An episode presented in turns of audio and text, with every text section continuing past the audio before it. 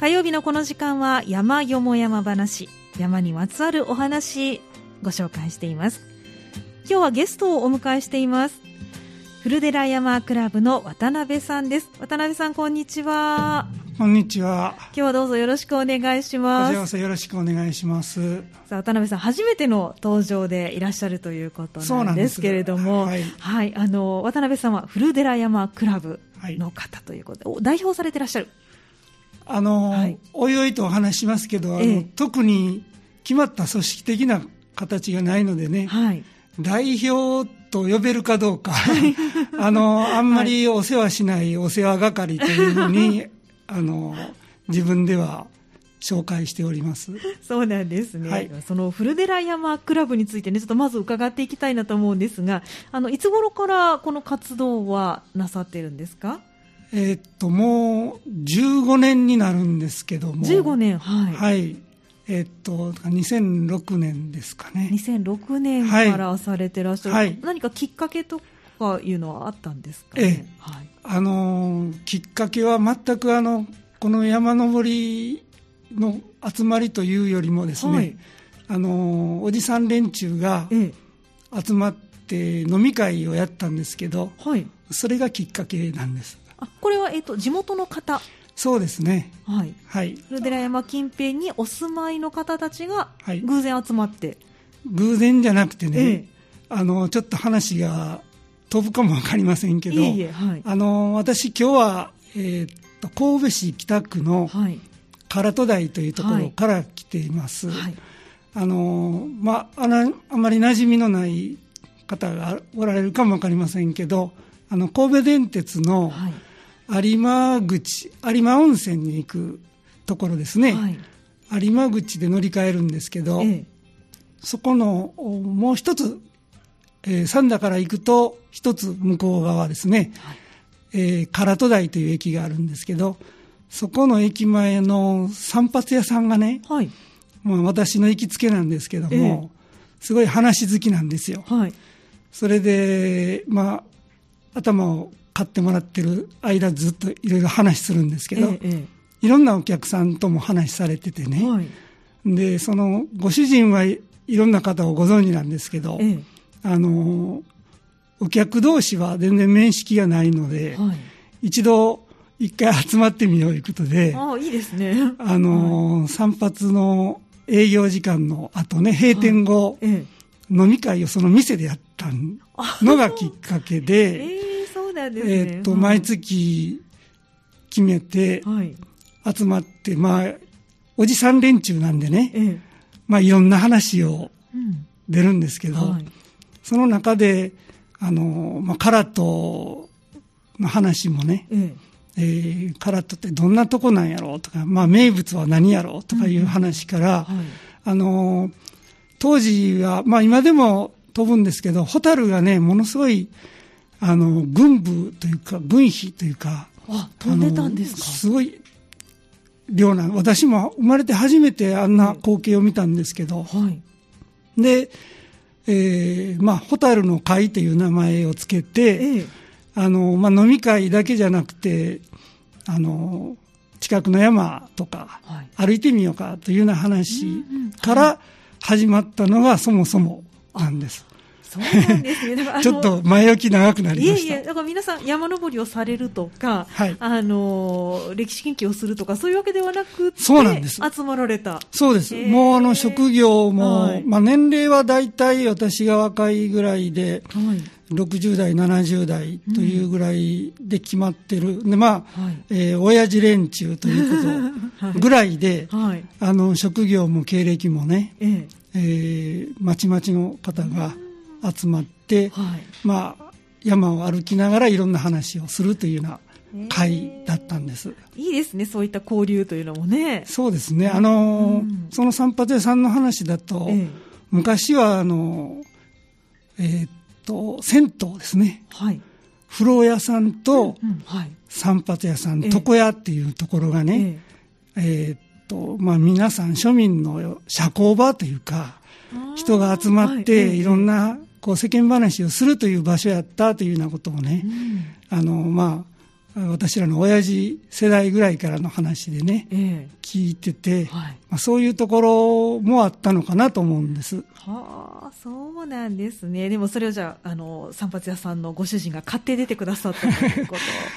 うん、まあ世話好きなんです。うん、はい、そうなんですね。あの60代から70代の方々が集まってとおっしゃってましたけれども、最初は何人ぐらいえっとね、はい、始まったのは6人か7人ぐらいだったと今思いますね。はあ、今はどれぐらいの人数で？えっと、はい、まあ、その途中からね、ええ。えー、あまり長々とその閉店後の飲み会というのは続かなかった、うん、数年ぐらい続いたんですけど、はい、でその山歩きのその定例してたのを、ええ、あのが続いたのが我々がフルテラ山クラブと今名前を付けてますけども、はい、それが、えー、っと10 11、2年ぐらい前になりますかね。うんうんはい、で、えー、っと、さっき、一番最初冒頭にあの、まあ、代表の話がありましたけども、ええ、あの、一応そういう名前をつけて毎月1回、はい、まあ、原則としては第3日曜日にしてるんですけど、はい、あの、まあ、最初は唐戸台中心に、で徐々に新鉄の沿線の各駅から歩いていけるようなところというふうに広がっていって、ただあの、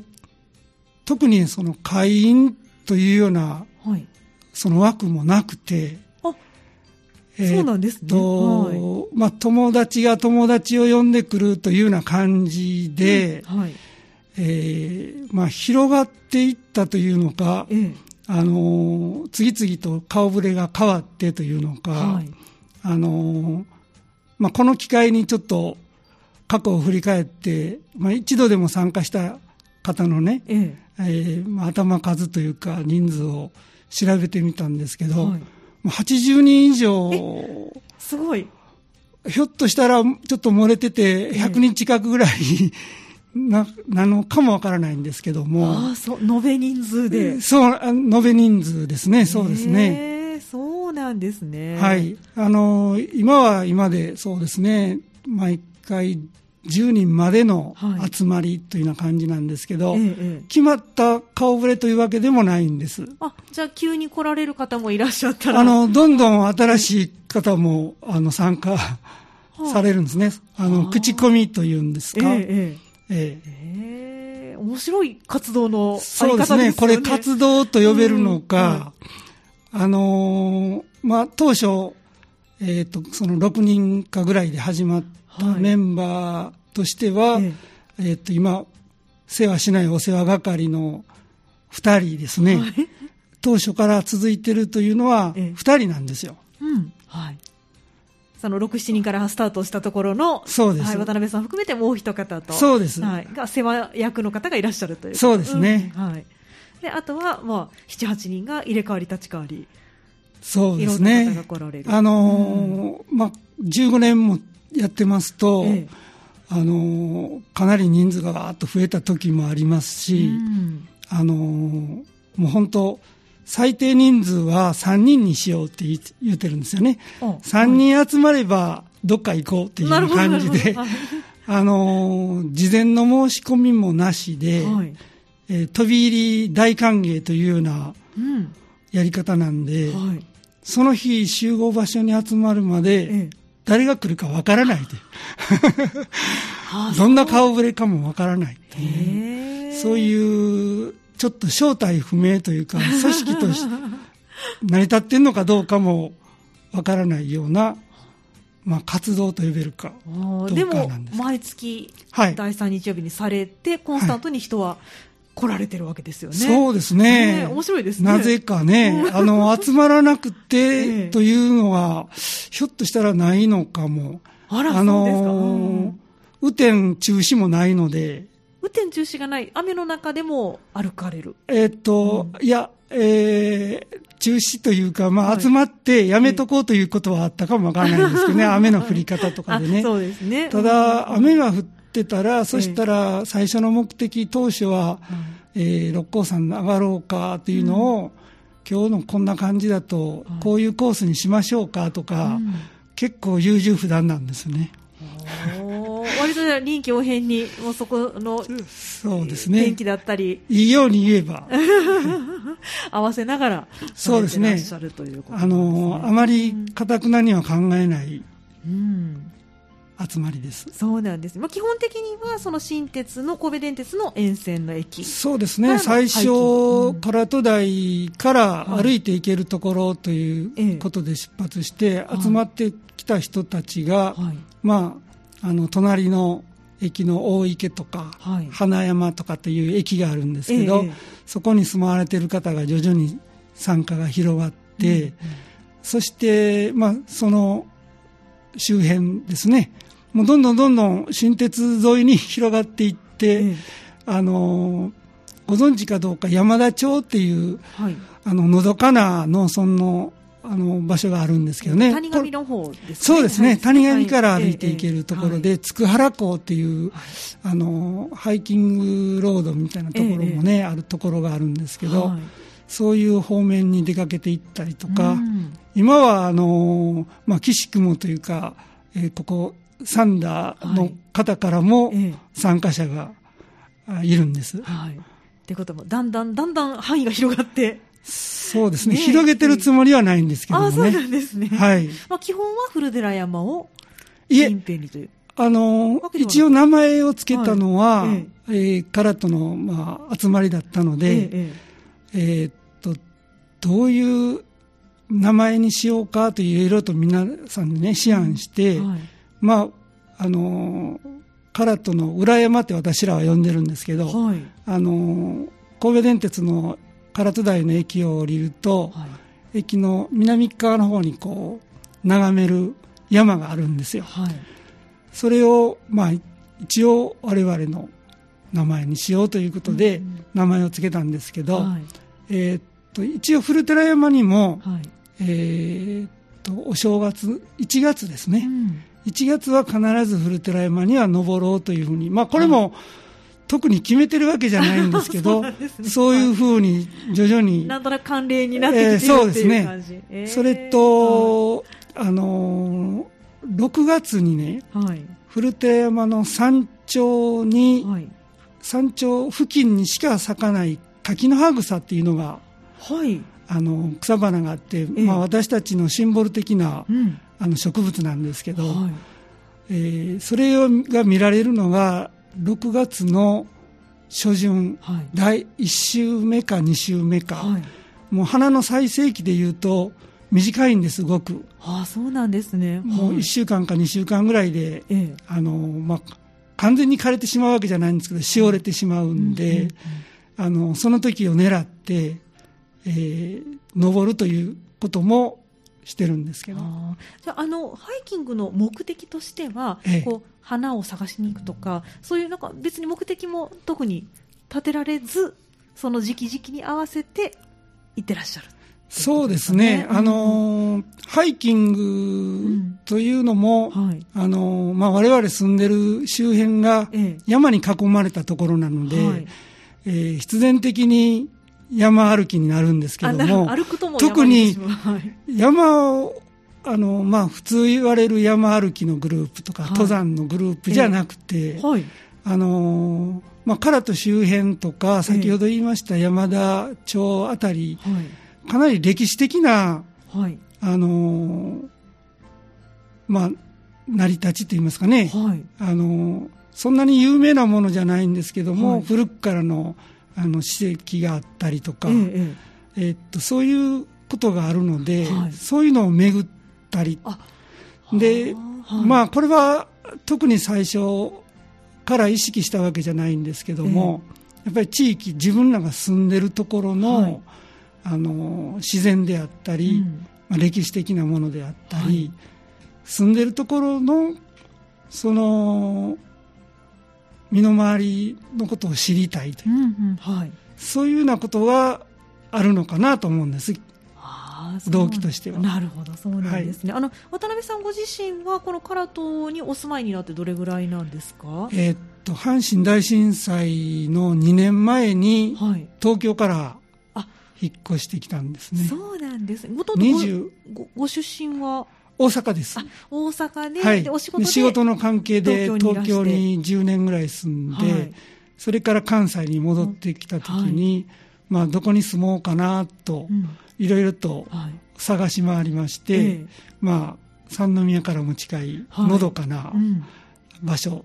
として、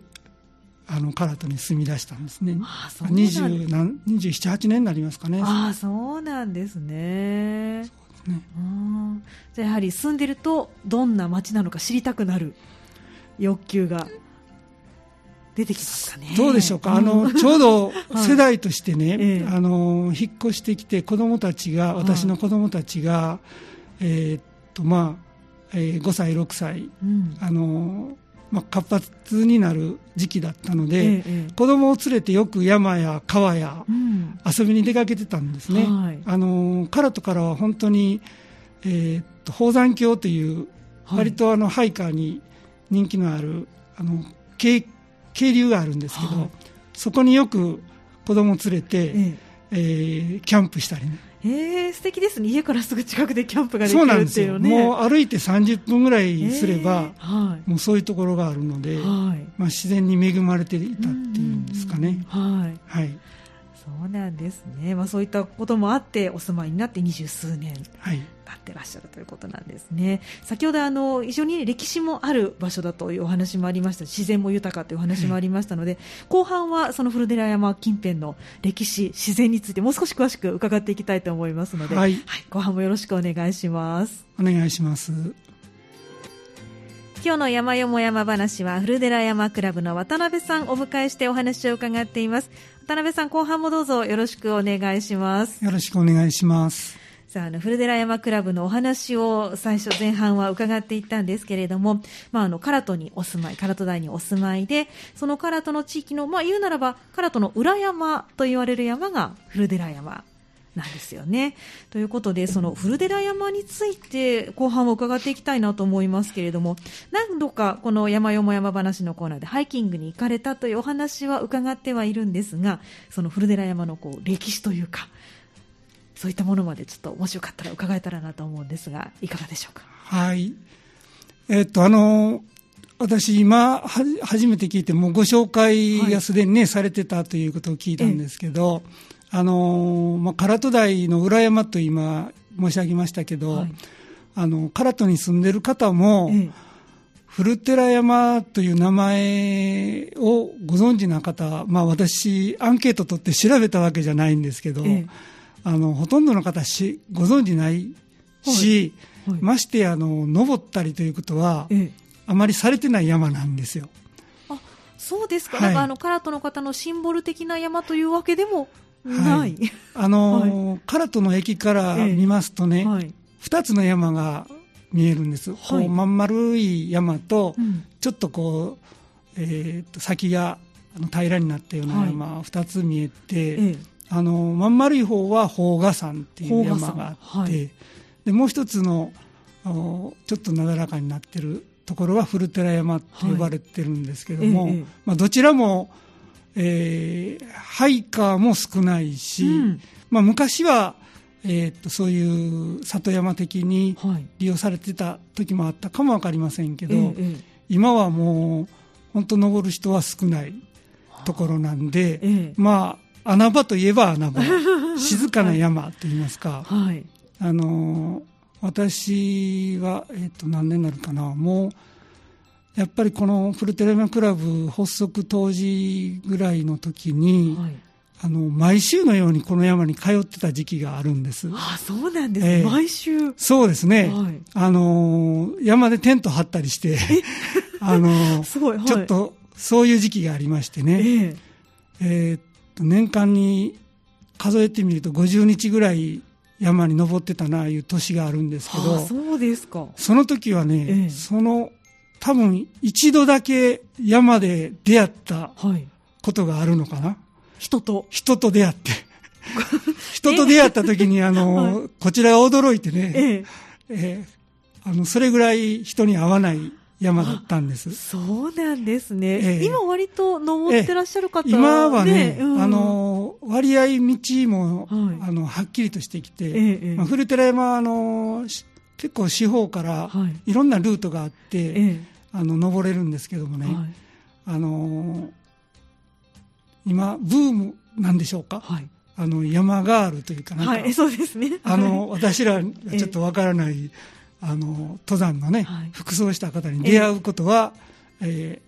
ー、出会うようになってきました。そうですか、はい、まあ、標識もね、あるっていうのは、そうですね、はい、聞いてますので、そんな道迷いするような感じではないと思いますが、ええ、渡辺さんが最初に行かれた頃は、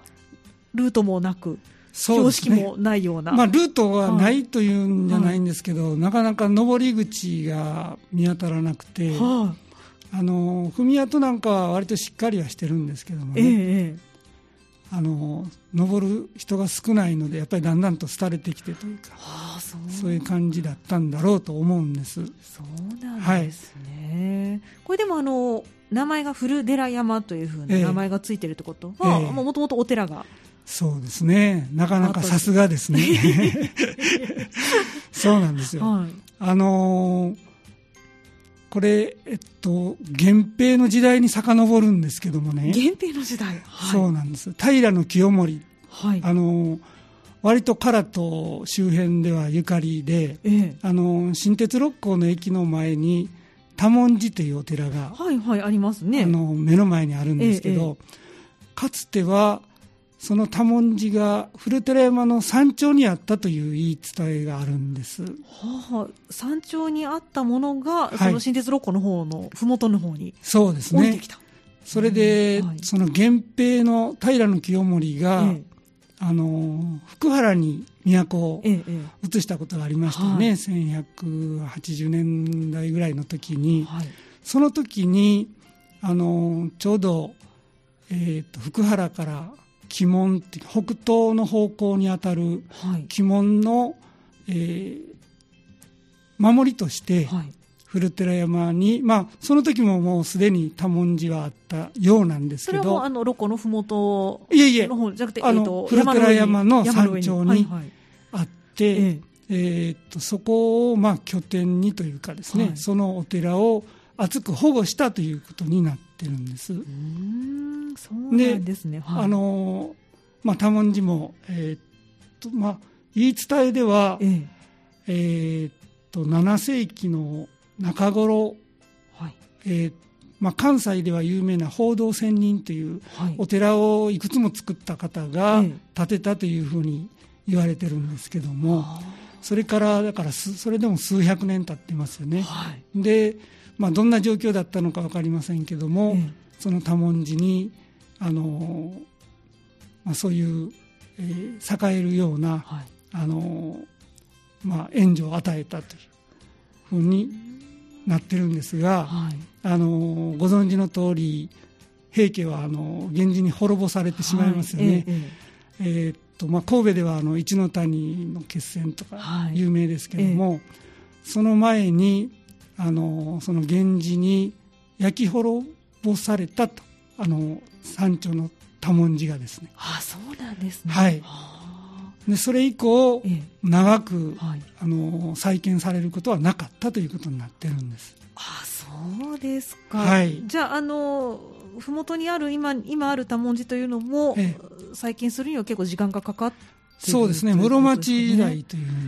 あそんなに長い間じゃあもう山の上はそのまんまそうですね。ほったらかし。だったんでしょうね、はあ、じゃあそれ以降は別に戦いの場になることもなく、はい、ただのこう山としてそうですね、あったということなんですね。だったんだろうと思うんですけど。でそれが、うん、そういうことが分かったのが、ええ、今からあの51年前1970年頃ですね、はい、あのまあ、日本は高度経済成長期で、はい、古寺山があの神戸市の開発計画が持ち上がったことがあるんです。まあ、あの土取りというか土砂砂を取るというような山に、はいえー、もうすごい開発しましたもんね、そうですね。はい、でその計画が起こった時に、えー、あの教育委員会の方が、えー、その史跡の調査をね、うんうん、されたようなんです。はいええ、で、まあ、その結果もなかなかあの人には知らされずだったんですけど後々にあの公表されることになったんですが、そのわずか1週間ぐらいの調査で一応あの山頂近くのあの本堂跡と呼ばれる今場所があるんですけどちょっとこう周辺が土塁で覆われて、あの平らになっているようなところがあって、そこで礎石、あの本堂のこの柱の、え支えになる石ですね、それがいくつか確認されて、まあ、あの史跡としても重要だろうというような話からその開発が中止になったという経緯があるんです。そうなんですね、はい、1週間で発見、すごいですよね。そうですね、ねあの他にもいろいろと短期間で調べられたようなんですけど、なかなかあのそういう痕跡というのは見つからなかったようなんですけども、あの今上がってみると、はい、あの山頂までの間で、あのまあ、これはちょっとひいき目に見るのかも分かりませんけどこう人為的にね、はい、作兵というかあのこう平らにしたような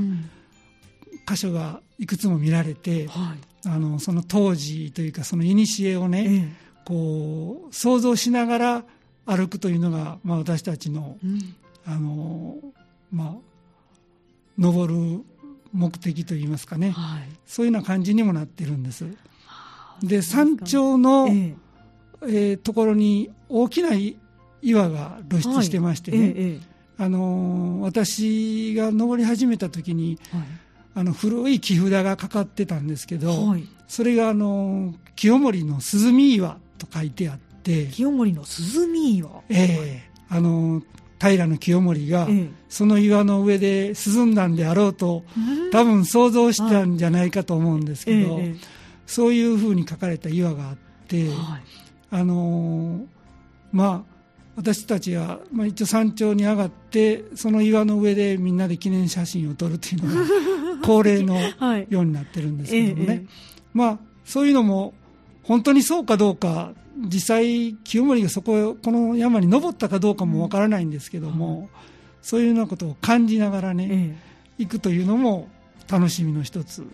かなと思うんですけど。そうですか。はい、まあやっぱり清盛というとね、あのどうしても須磨のあの合戦の方が有名ではありますけれども、ねはい、清盛がこの唐戸の方にまでもしかしたら来てたかもしれないそうですね。その歴史を感じながら。山田町のあの誕生山って今あるのはご存知でしょうか、ね、はい、誕生山ありますね。はい。ええ、あのー、今はえっ、ー、と誕生神社というか神社になってますけど、はい、昔はあの妙陽寺っていうこれもあの平清盛が、はい、ここは多分おそらくあのよく、えー、お参りしたと言われてるところですので。じゃあもう来てる可能性はかなり高いですよね。可能性があるかもわかりませんね。ねそうですね、はい、じゃあその歴史も感じながらそして先ほどあの前半には6月には柿の葉草という花がね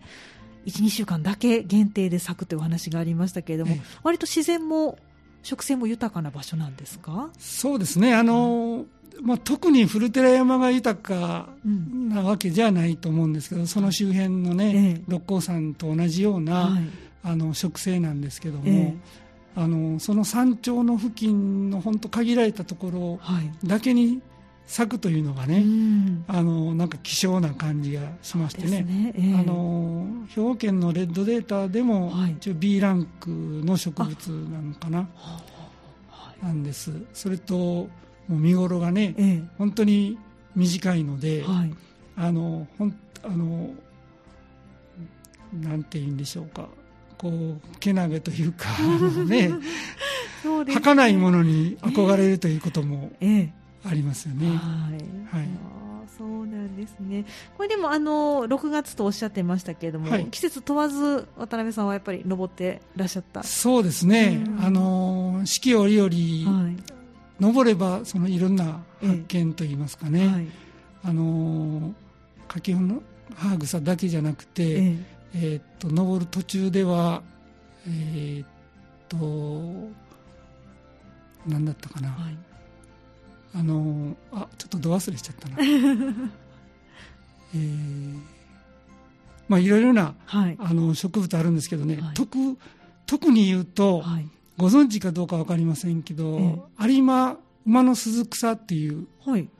植物があるんです。はい。有馬が名前についてるんですか？そうですね。はい、これあの植物学者で有名なあの牧野博士が名付けたと言われてるんですけどね、はいあの有馬というか五社あたりで見つけられたということでちなんでるんですけども、あの花の花がねすごい独特なちょっと私の表現力ではちょっと伝えられないような、はい、あの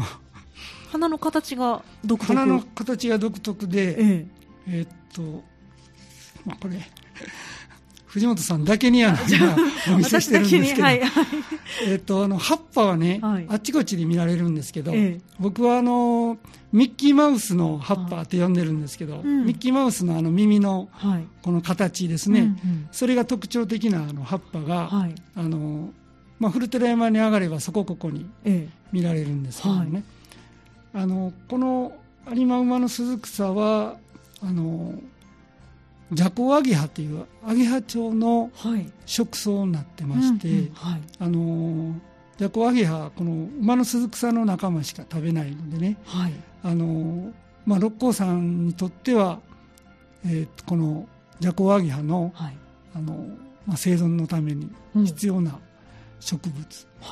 になってるんです、ね。そのピンク色のお花が鈴草ですか？ではなくてこっちこっち。あそっちの緑色の方のあなんかだいぶお花がちっちゃい、ね、そうですね。小さいですね、うん、はい、なんか独特な形でしょ。見えあまり見えないかも、うん、あの葉っぱがすごく大きいんですけれども、ね、また、はい、あのちょっと違う場面でご紹介をさせていただきたいと思いますが、すね、はい。えー、じゃあ珍しい食材もあるということ、そうですね、まあ、珍しいのかどうか、うん、まあ、こういうところで出会えるっていうようなことはありますね。はいあの六甲山では割とよく見る、はいうん、あの小アジサイとかね、はい。ええ、古学ウツギとかいうような花、まあ、ウツギの仲間も次々と咲いていきますし。割とじゃああのお花が多い山でもあるってことなんですね。そうですね。こういうあの、うん、えっと植物というか木々がやっぱり多いですね。はい、黒文字とかね。あ、そうなんですね。はい、じゃそれもまたね楽しみに登ってそうなんいただけたらいいですよね。季節季節で見るものがいろいろとありますんでね。ねそうですよね。はい、わかりました。まあ、あのお話をねどんどん伺っていきたいところですが、ちょっとそろそろお時間になってきましたので、はい、あの最後にこの古寺山クラブのまあ活動もと活動を通してなんかこうこれからね、あの地域の方にも知ってもらいたいというお気持ちも多分おありだと思いますし環境の問題とかも渡辺さんかなりご興味が、ね、おありだということを伺っているんですがもっともっとこういうことを皆さんに知っていただきたいなということを最後にありましたら一言教えていただけたらと思うんですが。はい、はい、あのまあ、私たちの集まりは一番最初に言いましたように、あのかなり緩いあの、まあ、活動と呼べるかどうか分かりませんけど、は いそういうことなんですけども、はい、あのやっぱり地域の、まあ、自然、うん、環境というかそれから、まあ、特別なことじゃないにしても歴史、はい、あの地域ごとにあると思うんですけどもねそういうのをやっぱり、えー、住んでる、まあ、地域の財産って私は呼ぶんです、宝物っていうかね、えー、にしてあの多くの人にねえ共有していきたいな。特に若い世代というか子どもたちにね、はい、そういうのを伝えていくようなことができればと思ってるんです。はい、あとあの、まあ、こういう活動そのものが、えー、っとどういうことなのかあのあまり意識して考えたことはないんですけど、まあ、ちょっと考えてみるとあのあまりこうそれぞれ負担にならないというか、うん、気軽にあの自分の、まあ、気ままにといいますかね。そういうふうな参加できるような集まりっていうのが、うん、あのまあ、特に貴重なのかどうかわからないんですけどもあの私なんか多分サラリーマンだったんですが、はい、そのままだと思ってその団地の中でも知り合いがないようなね。特に男性はなかなか地域社会にね、ねあの入る機会が定年を迎えて、もう定年後5年になるんですけども、はい、そんこんなに知り合いはできなかっただろうなと思いますし、えー、あの参加あの当初かつて参加されてた方が、うん、まあ、だんだんと高齢になってあの足腰がちょっと自信がなくなって、今は参加できないくなったという方とねよくあの道なんかでお会いするとあの懐かしそうなね感じでお話もできるしそういうこうコミュニティの広がりというんですかそういうようなことも今特にあのこのコロナ禍ということになってね、あの皆さんがこう人の集まるようなところに行くんじゃなくてあの自分の住んでるね、うん、あまり、ね。うん、人の行かないところにねあのいくらでも行けるところができるというのは、あのまあ、今現代的な価値もあるのかなと いうふうに、まあ、そういうことを大それたことを考えてるわけじゃないんですけどあの考えさせられるような時期になったなと思ってます。うそうですか。はい、あの古寺山三田からもね唐戸でしたら近いと思いますので、ええ、ぜひ皆さんも足を運んでいただいて、その歴史であったりとか自然であったりとか、あ大歓迎なんで、ねはい、えっと第三日曜日に集まってらっしゃる。そうです。はい。えっと何時にどこに？えっとね、原則なんですけど、はい、第三日曜日の9時半に唐戸台の駅前なんですが。はいあのあくまで原則で結構あの個人的な理由で日にちを変えたり 場所場所はいろいろと変わるんですけど、ええ、変わったりするので、はい、あのちょっとなかなかそれをお知らせするのは難しいですね、はい、口コミだとね、え、ですからちょっともしも外れてもいいということで、はい、あの唐戸台に来ていただいてもしお会いできればご一緒に じゃあいらっしゃらなかったらちょっと古寺山に登っていただいてそうですね ということで、はい、まあ、基礎基本は、えー、第3日曜日の9時半に唐戸台の駅前集合ということですね。はい、はい、わかりました。じゃあちょっと皆さんにもね、ぜひ参加いただけたらと思います。覗きに来てください。はいということで、今日の山よも山話は、古寺山クラブの渡辺さんにお話伺いました。渡辺さんどうもありがとうございました。ありがとうございました。以上、山よも山話のコーナーでした。